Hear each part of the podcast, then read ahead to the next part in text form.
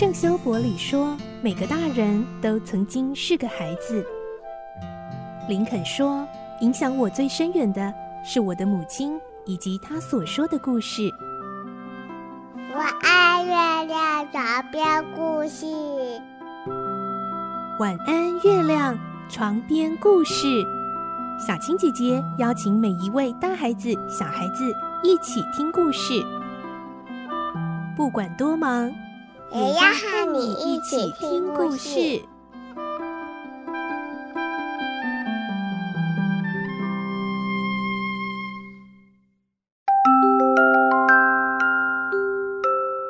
晚安，欢迎你和我们一起听故事。我是小青姐姐，我们继续来听罗平的大冒险的故事。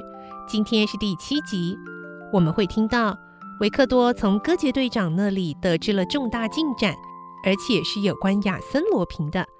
原来亚森罗平果然也跟国防债券被偷窃的案件有关。来听今天的故事。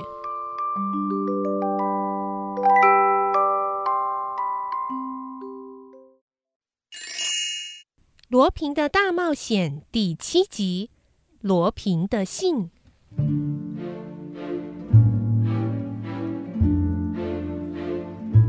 哥杰队长正和摩里昂组长在说话，谈话的内容似乎很重要。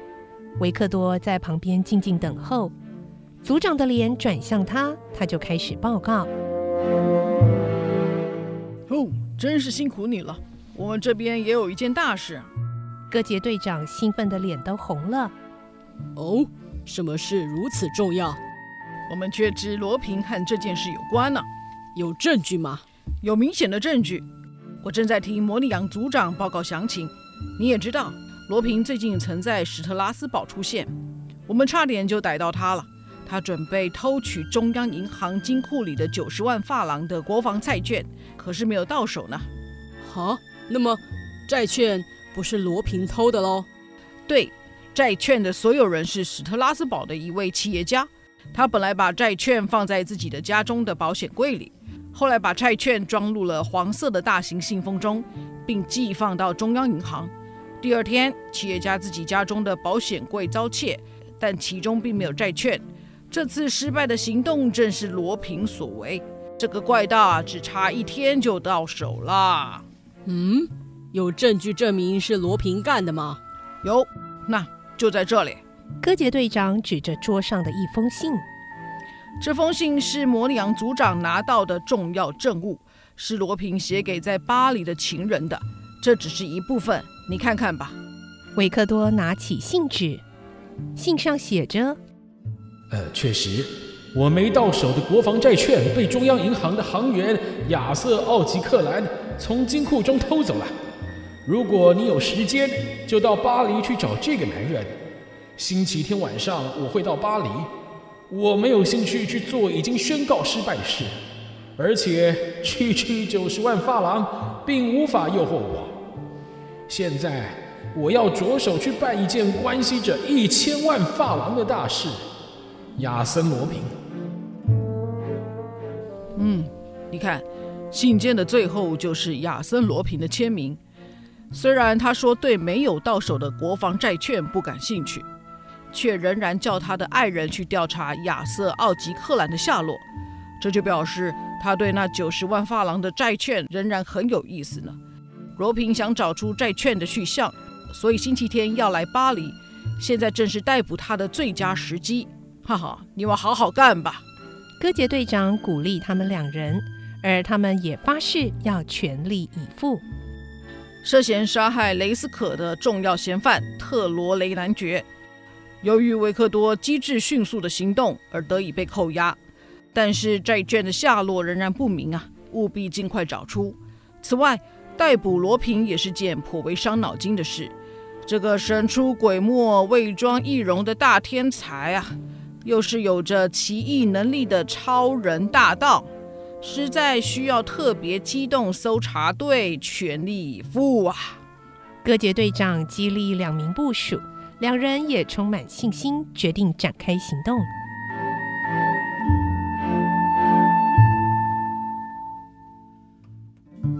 维维里昂组长前往拘留所调查特罗雷男爵，维克多则到警局的犯罪资料部门调阅男爵的情妇爱丽丝·马森的背景。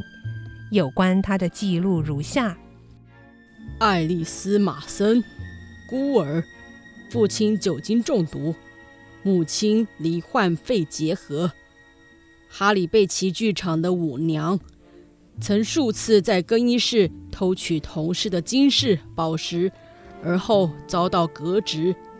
现居宝奇拉尔街一百一十五号公寓，并无固定工作，涉嫌为国际暴力组织担任间谍，正在警方监视中。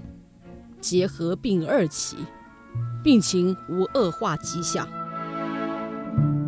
维克多看着资料卡，心里这么想着：“嗯，原来爱丽丝是这样的人。”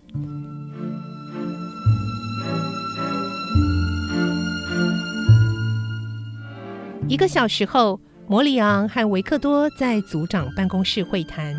摩里昂皱着眉头：“我问过特罗雷男爵，他回答的吞吞吐吐，很不得要领，感觉上很狡猾。”嗯。特罗雷男爵究竟是什么样的人？生活情形如何？我想，我们似乎应该去加修详细调查一下。哦，也好。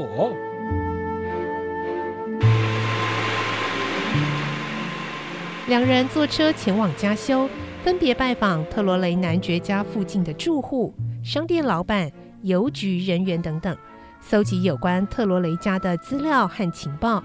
奇怪的是，似乎所有的人对特罗雷男爵夫妻俩的印象都不好，尤其夫人的人缘更是差。维克多前往特罗雷男爵的房东詹斯塔卜雷勒姆的住处。雷勒姆是一位石炭商，也是议员。维克多按了大门的电铃，却没有人来应门。他站了一下。听到二楼有女人的尖叫声和男人的怒吼声。烂家伙，你才是烂家伙！夫妻吵架。维克多苦笑着。二楼又传来了女人的吼声。嗯，鬼话！你根本就在撒谎！你前天在巴黎做了什么好事？别以为我不知道你是艺人就了不起啊？风流鬼，骗子！你在胡说什么啊？我真的在巴黎有要紧的事，所以回来晚了。我解释了这么多次，你怎么还不明白啊？你骗谁？你猪脑啊！你以为你现在有点钱就可以在巴黎花天酒地、胡作非为吗？我不知道？要不然前天你为什么才半夜才回来？我不是说了吗？我是因为工作才拖得那么晚回家。维克多站了很久，只听到夫妻俩没完没了。他不但按铃，也敲打着门。过了好久，楼上的人才惊觉有人在门口。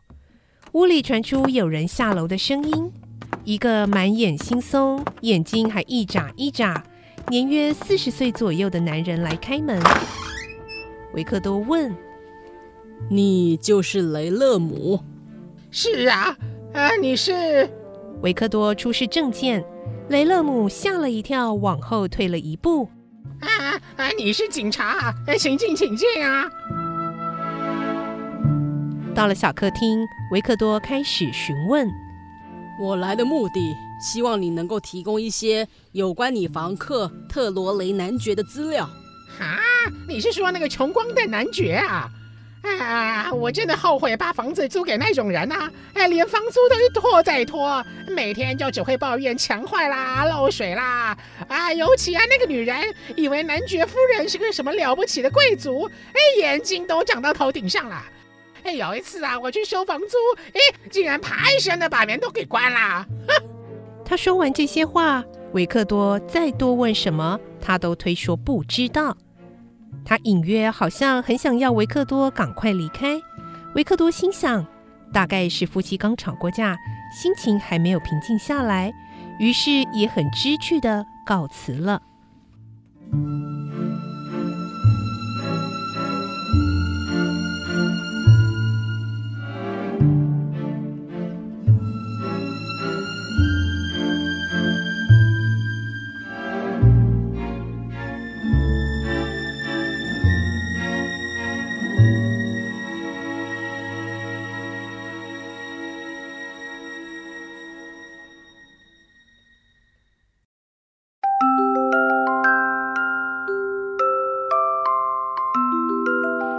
故事就听到这里喽，明天再继续来听罗平的大冒险这个故事。我是小青姐姐，祝你有个好梦，晚安，拜拜。小朋友要睡觉了，晚安。